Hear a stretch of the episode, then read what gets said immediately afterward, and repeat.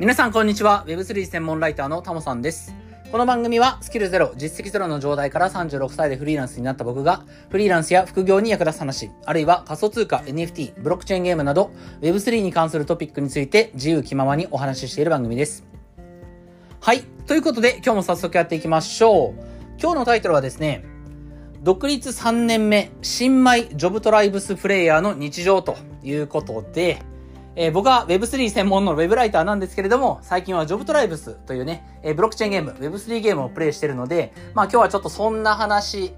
や、ちょっと本題はそれじゃないんですけれども、まあ今日はね、ちょっとそんなタイトルをつけてみました。はい。えっ、と、まあ、今日久々の配信、えっと、2週間ぶりぐらいなんですけれども、この8月っていうのがですね、えー、僕が会社を辞めて、えー、3年目に入ったんですね。えー、直近の放送はこの8月の頭に配信したんですけれども、えー、2021年の7月末で会社を辞めて、えー、8月から独立して、で、この8月で、今年の8月で2年目が終わって3年目を迎えたんで、えー、まあその3年目を迎えましたっていうことで、えー、しばらくちょっとね、休んでた音声配信を再開したんですけれども、そこからですね、ちょっと今も、あの、若干まだ鼻声、結構治ったかなと思ったんですけど、今こうやって喋ってみると、ちょっと鼻声だなって感じる部分あるんですが、ちょっと風邪をひいてしまったので、えー、まあフリーランスになって3年目を迎えてね、その、独立して3年目っていう配信は撮ったものの、えー、ちょっと2週間ほどお休みはしてしまいましたが、まあだいぶね、やっと、その治ってきたんでね、えー、ちょっと改めて配信をしていこうかなというふうに、えー、思ってます。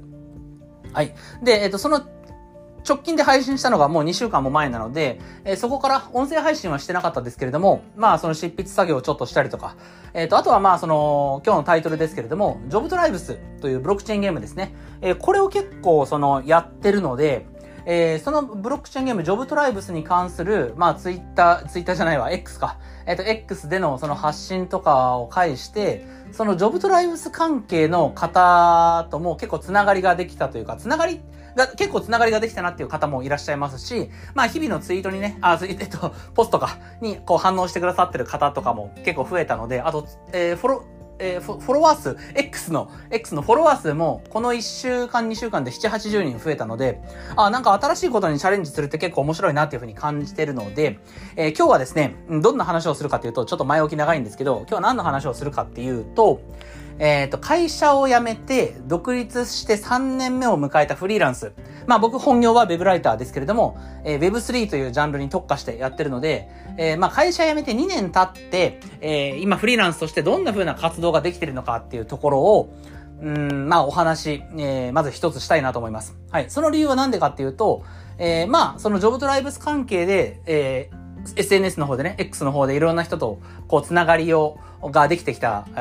ことで、この音声配信もですね、もしかすると、今まで僕の配信を聞いてくださった方に加えて、ジョブトライブスとか、メインアドラゴンラーメンとか、その新しい経路でですね、えー、新しいそのコンテンツとか、まあ、産業というか、新しい業界というか、ジャンルというか、うん、Web3 ゲーム、特に、プレイマイニングでリリース、プレイマイニングでリリースされてるジョブトライブスとか、メインアドラゴンラーメンとか、そっちの方で繋がった人たちが新たに、この配信を聞いてくださる可能性があるなと思って、うん。なので改めて僕自身が、えー、どんな人間なのか。まあ今日はちょっと自分語りにはなっちゃいますけれども、えー、ちょうどね、え会社を辞めて3年目っていう節目の時でもあるんで、その2年間を振り返って、えー、NFT とかブロックチェーンとか Web3 とかそういったものにどんな風に関わってきた上で、今ジョブドライブスとかメインドラゴンラーメンをプレイしてるのかっていう、そこら辺のね、話をしたいと思います。はい。なので、まあ、要は最近繋がった、ジョブトライブスとかを介して、最近繋がった方に対しては、まあ僕がね、あのー、どんな背景を持ってる人間なのか、ジョブトライブスとか、えメンドラとかに出会うに至るまでに、この Web3 界隈っていうところで、えー、どんなことを経験してきた人間なのかなっていうのを、まあ、ご理解いただけたら、えー、ありがたいかなっていうふうに、えー、思います。うん、一方で、えー、2年間の、この独立して2年間の振り返りにもなりますので、えー、まあ、これからフリーランスになりたいとか、えー、会社を辞めて独立したいとかね、そういうふうに考えてる人に対しては、まあそういった、あの、ちょっと先を行ってる先輩、その、まあ、フリーランスになっても、え5年、10年経験積んでるような先輩ではなくて、まあ、わずか2年なんですよ。僕ももう本当に会社辞めたの、ついこの間のことのように感じるんですけども、まあ、わずか2年で、まあ、大体どこら辺の、その、フリーランスとしての、なんていうのかな、うん、働き方ができるようになるのか、そういった視点でもね、ちょっとお話ししたいと思いますんで、新たにつな、あの、もう一回まとめると、新たにジョブトライブスとかメンドラをあの、介して繋がった人たちに、僕という人間がどんな人間かを知ってもらうっていう、それが一つ目的っていうところと、もう一つは、これから独立したい、えー、フリーランスになりたい。別にそれは Web3 とかじゃなくてね、えー、関係なくてもいいですから、えー、フリーランス、独立目指していきたいとか、まあ副業にチャレンジしたいっていう人が、まあ会社辞めて2年経った人間が今どんなあ立ち位置にいるかっていうところをね、一つの、まあモデルケースじゃないですけれども、まあちょっと参考になるような情報ということでお伝えしたいかなというふうに、えー、思います。はい。まあ、特にですね、そのジョブトラとかメンドラ、あの、プレイされてる方に対しては、まあ僕自身が結構その、ゲームだけじゃなくて、いろんなものを経験して、Web3 関係のね、いろんなものを経験して今に至ってますので、その、ジョブトライブスとか、まあ、プレイトゥーアンが実現できるゲームとか、ブロックチェーンゲームとかね、そういったゲームを僕自身がどんな視点で、えー、見ているのか、えー、そしてこれからまあ、このラジオとか、えー、ツイッターじゃね、X とかでも、どんな風な発信をしていくのか、タモさんの Web3 ゲームに対して、その、持っている、その視点とかね、Web3 ゲームのことをどういう風に見てるのかっていうことを、まあ、あ簡単にでもね、えー、ご理解いただけたらいいかなと思いますし、これからもそういった視点でね、ただの、なんかゲームを楽しんでるプレイヤーじゃなくって、なんかいろんなことを踏まえて Web3 ゲームのことを見てる人なんだなっていう風にね、そういったことを、まあちょっと知っていただけたら嬉しいかなっていう風に、えー、思います。はい、えー、ということで早速、えー、始めていきたいんですけれども、えー、ここの部分まではざ、じゃ、あの、若干原稿書いてたんですが、ここからは原稿がないので、まあ、どっから喋り始めようかなっていう感じなんですけど、えー、っと、別に会社員時代の話をしてもしょうがないので、あの、全く Web3 とは関係ないことなんで、うんと、そうですね、この Web3 というかブロックチェーンですね。ブロックチェーンとかまあ Web3 ですけども、そういったものをどこから僕は触り始めたかっていうと、まあ改めて振り返りなんですが、えー、2021年ですね。会社を辞めて、えー、7月末で辞めて、そこから2ヶ月経った、2021年9月ですね。えー、その時に日本で、えー、まあ、いわゆる、まあ今はね、PFP という言葉も当たり前に聞くようになりましたけど、まあわかりやすく言うと、SNS のアイコンとかで使えるような、そのアート作品の NFT ですね。最初は、えー、クリエイターさんが作る一点物の NFT が人気で、えー、その後、ジェネラティブと呼ばれるね、あの AI を使って大規模に、えー、生成した、あ1万点とか2万点のね、作品数を持ってる NFT コレクションが人気になりましたけれども、僕はそこら辺から NFT を触り始めたんですよ。2021年の9月の、えー、20何日だったかな。まあもともとその NFT とかね、そういったテクノロジー知ったきっかけは池早さんなんですけれども、池早さんがクリプト忍者作り始めたのが2021年の、えー、9月。あ、クリプト忍者っていうのはその池早さんが手掛けてる、その忍者をモチーフとした、えー、まあかなりクリプト忍者自体はね、非常に高額な NFT コレクションですけど、まあ今はね、そのクリプト忍者からこう生まれた二次創作として CNP、クリプト忍者パートナーズっていう NFT が有名ですが、まあ僕もそこから、あのー、池早さんがね、NFT を本格的に事業として取り組むっていうことは、まあ多分これはなんか面白い、本当に面白い技術なんだろうなと。今までずっとスマブラしてた、あの、池早さんがね、日がな、なんかこうゲームばっかりしてた人が、こんなにフルコミットして、その、取り組むっていうのは多分これは面白い技術なんだろうなって思って僕も NFT を触り始めたんですよね。それまではメタマスクも持ってなかったんで、えー、まあそこでメタマスクも作って、えー、っと、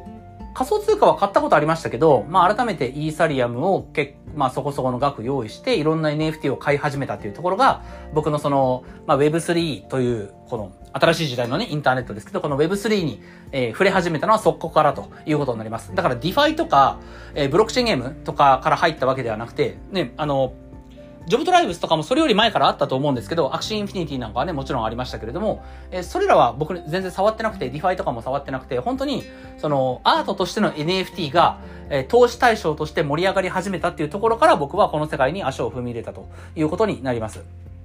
はい。で、そこで、えっ、ー、と、やっぱり最初は、まあ、先行者優位をね、取れるのかなと思って、NFT を作ろうと、NFT っていうのは、要はアートですね。デジタルアートの NFT を作ろうとしたんですけれども、これはちょっとね、やっぱり難しかった。言うても、その会社辞めたばっかり、えー、基本的に会社員としての働き方しか知らない自分がですね、その NFT のデジタルアートっていうのも、これは自分の作品というか、あの作品というか商品ですね。僕は絵を描けるわけじゃないんですけれども、クリエイターの、方にお願いして、クリエイターの方って言っても、まあ友達みたいなもんなんですけど、えー、絵を描いてもらって、それを販売すると。これは、まあ自分の商品を作って値段をつけて売るっていうね、この商売になりますから、その商売をした経験なんてないわけで、えー、ですんで、えー、NFT というものを知って、アート作品を作った。で、それを売ろうとした。ただ、売る方法も全然わかんなかったんで、えー、NFT コレクションを作って、えー、販売するっていうのは、まあこれはすぐに、割かしすぐに頓挫しちゃった感がありますね。はい。で、その後、まあ、あフリーランスになって、えー、5ヶ月、6ヶ月経って、えー、NFT コレクション作るのも難しいなってなってきたときに、あ、やっぱりこれは、あの、日々の、その、食っていくためのお金ですね。あの日銭を稼がなきゃいけないなと、キャッシュフローをちょっと改善しなきゃいけないというか、あの、そもそもキャッシュフローっていうか、会社辞めて4ヶ月間無収入、無収入だったんで、あの、全然フローで入ってくるお金なかったんですよね。なので、なんとかしてお金入れなきゃいけないなっていうことで始めたのが、えっ、ー、と、今やってるウェブライターの仕事になります。はい。まあ、なので、まあ、フリーランスとして独立したいとかね、えー、考えてる人は、もうそもそも、あのー、最初から、その、いわゆるクライアントワーク、えー、ウェブデザインとか、ライターとか、SNS の運用代行とか、まあそういったところからやるのがいいかなと思いますけれども、僕自身は最初、あの、なんか NFT のこととかいろいろ勉強しながら4ヶ月間遊びほうけてですね、まあ遊びほうけたっていうか、ひたすら NFT のことばっかり触って、で、えー、そこから会社辞めて5、6ヶ月経った時にですね、あの、キャッシュフローお金入れなきゃいけないなっていうことで、えー、ウェブライターを始めました。で、えっ、ー、と、ウェブライターとしては、本当にその NFT 関係とか、まあ当時は21年のえ冬頃ですから NFT と同時にメタバースもね、結構バズワードになってたと思うんですけど、まあ NFT のことを書けますとか、えメタバースのことを書けますっていうね、えそういった記事書けますっていうことで、記事書いたことないんですけど、えっと、そういったその NFT のこと知ってる人が本当にいなかったですから、まあ NFT のことがわかる、メタバースのことがわかるっていうね、そこだけの希少性で、えー、勝負してライターデビューしたっていうのがあります。はい。ただそこからは、その、いろんなお仕事をいろ、結構いただけるようになって、まあ最初は自分もね、あの営業活動しましたけれども、えー、まあそんな中で、えっ、ー、と NFT に限らず、結構僕がね、これ本当たまたまご縁なんですけれども、えっ、ー、と、ブロックチェーンに関する、なんかしっかりとした記事書いてくださいっていうご依頼を受けることが、えー、結果的に増えたんですよね。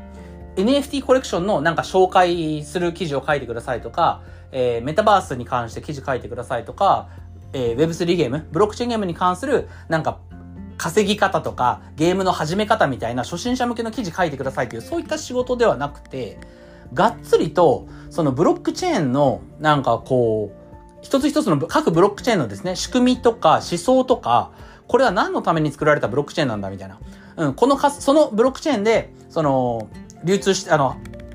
扱われている、えー、仮想通貨をなんか投資対象として見て、なんか儲かりそうかどうかとか、そういった話ではなくて、そもそもこのブロックチェーンというものが、えー、世の中に対してどんな価値をもたらすのかみたいなね、結構骨太な記事を書いてくださいっていうご依頼を受けることが、えー、多かったですし、今もそういったあ案件を結構いただいてます。今もそっちの方に結構重きが置かれている、えー、ところはあります。うん、え加えて、えっ、ー、と、まあ、これがもう、えっ、ー、と、もう一つ僕のバックグラウンド結構強力に、強固に、えー、作ってる、形作ってるのは、あの、この界隈のいろんな、あその、フロントランナーの方にですね、インタビューさせていただいたっていうのが非常に大きかったかなというふうに思います。えっ、と、まあ、NFT コレクションっていうところでいくと、えっ、と、そうだな、例えば、ネオ東京パンクスのニコさんだったりとか、えっ、ー、と、あとは、あ、まあ、メタバースのに、あの、学校ですね。忍者テラコ、忍者テラコ屋の、えー、校長先生の幸子バナナさんだったりとか、あとはその、まあ、自治体の、その地域復興というか、その自分たちで地域のうん、まあ、財源を作っていったりとか、自分たちで地域を活性していくっていう活動でいくと、山越村ですね。新潟県山越地区の、えー、あの、錦鯉の NFT、知ってる人は、あの、ご存知かもしれないですけど、えー、そこの代表の竹内さんだったりとか、まあ、えー、今年に入ってからだと夕張メロンですね。北海道夕張メロンの NFT の、あの取り組みをしている代表の田中さんとか、えー、そういった方にもインタビューさせていただきましたし、えっ、と、まあ、今日はね、 JobTribes の話もあるっていうところで、えー、ブロックチェーンゲーム関係でいくと、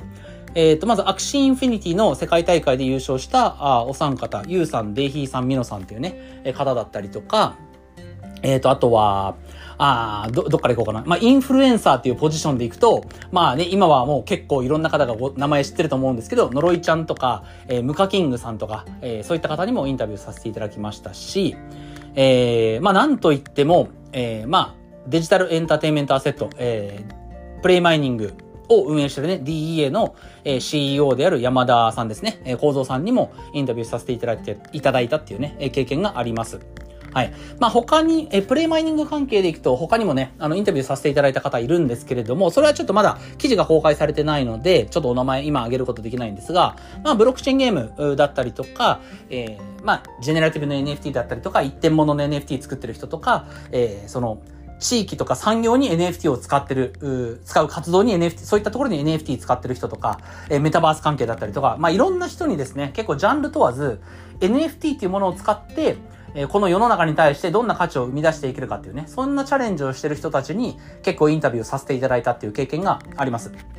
はい。ですんで、僕実は最近そのジョブトライブスとかメンドラとかやってますけれども、僕自身の背景としては大きく2つあって、えブロックチェーンがそもそも世の中にもたらす価値って何なんだっていうこと、えー、そういったことを割とこうホワイトペーパーとかも読み込んで骨太な記事を書いてくださいっていうそういったご依頼を結構受けてきたのでブロックチェーンのそもそも持ってる価値って何なんだろうっていうここら辺には結構興味が強い興味も強く興味持ってる人間だっていうのはあります。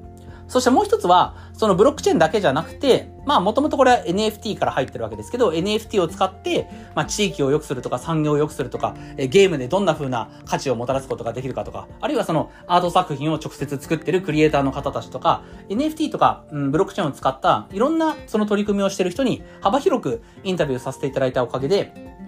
うん、その、今まさにこの2023年時点でですね、その Web3 のテクノロジーを使って、え何ができるのかっていうことをかなり幅広くいろんな視点で、え見てきた人間なんじゃないかなっていうふうに思います。まあ、22年、昨年ぐらいからは、その、まあ、CNP とか LLAC とか APP とか、えっ、ー、と、国内では、その、いわゆるジェネラティブの NFT が結構人気になったので、えっ、ー、と、その、え、純粋に NFT の、その、デジタルコレクションアイテムとしてのね、そういった属性、特性を持った NFT で、えー、今この Web3 の世界を楽しんでる人もいると思うんですけど、僕はゲームも結構いろいろやってるし、そういった人の話も聞いたことあるし、えーうん、その社会活動に、えー、Web3 の技術をどう使うかっていうところも結構見てきたし、で、もちろんアート作品、投資対象として、あるいはそのコミュニティを作るため、あるいは IP を作るために NFT をどう使っていくかみたいなことも結構見てきたんで、まあいろんなあジャンルの知見をまあ、広く浅く、浅い、浅いかな浅いかどうかわかんないですけど、まあ、結構そこら辺ね、広く頑張っていろいろ情報を追っかけてきたなっていう、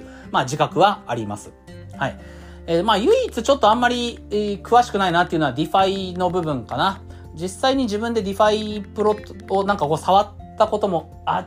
なんか昔やったような気がするけど、えっ、ー、と、今別に、特に DeFi 運用してるとかないんですけれども、まあ、DeFi に関しては、まあ、なんとなく浅い知識、まあまあ、この界隈を、の人が一般的に知ってるだろうなっていう知識はあるかもしれないですけど、まあ、あんまり触ったことないので、まあ、どっちかっていうと NFT とか、ブロックチェーンゲームとかメタバースとか、まあ、あとは、そもそもブロックチェーン技術ですね。そこら辺に、まあ、強みがある人間かなっていうところをご理解いただければいいかなっていうふうに思います。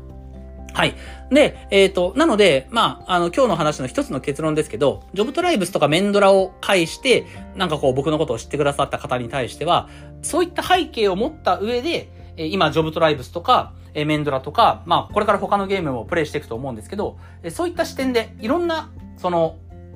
なんだろう、ゲームを楽しみたいからとか、もうこのゲームをやって稼ぎたいからっていう視点だけで、ジョブトラをプレイしてるわけじゃなくて、NFT とか、このブロックチェーン技術っていうもので世の中に対してどんな価値を生み出せるのかっていうことを結構いろいろ見てきたので、その視点で、えジョブトラのことも僕は見てます。このジョブトライブスというゲームが、その、やっぱりスカラシップとかね、えー、いう制度はすごくこう、革命、あの、まあ、これは別にジョブトラだけじゃないですけど、やっぱりプレイトゥーアンのゲームの、あの、スカラシップという制度は革命的だと思うんですよね。そういった、そのスカラシップとかがこれから、あどう発展していって、世の中の、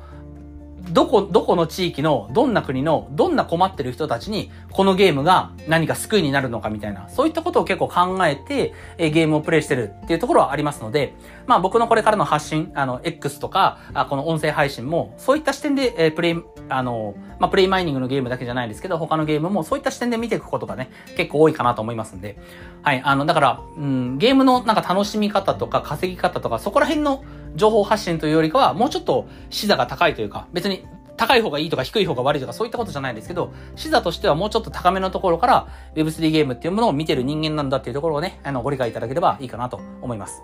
はい。で、えっ、と、あとは、えー、もう今日のもう一つ、話の本筋もう一つは、まあ、これから独立したい方に向けてっていうところですけれども、えっ、と、まあ、ウェブライターとしてね、今僕やってますけれども、他のジャンル、えー、Web3 以外のジャンルってね、あの、一回も扱ったことないんですよ。結局、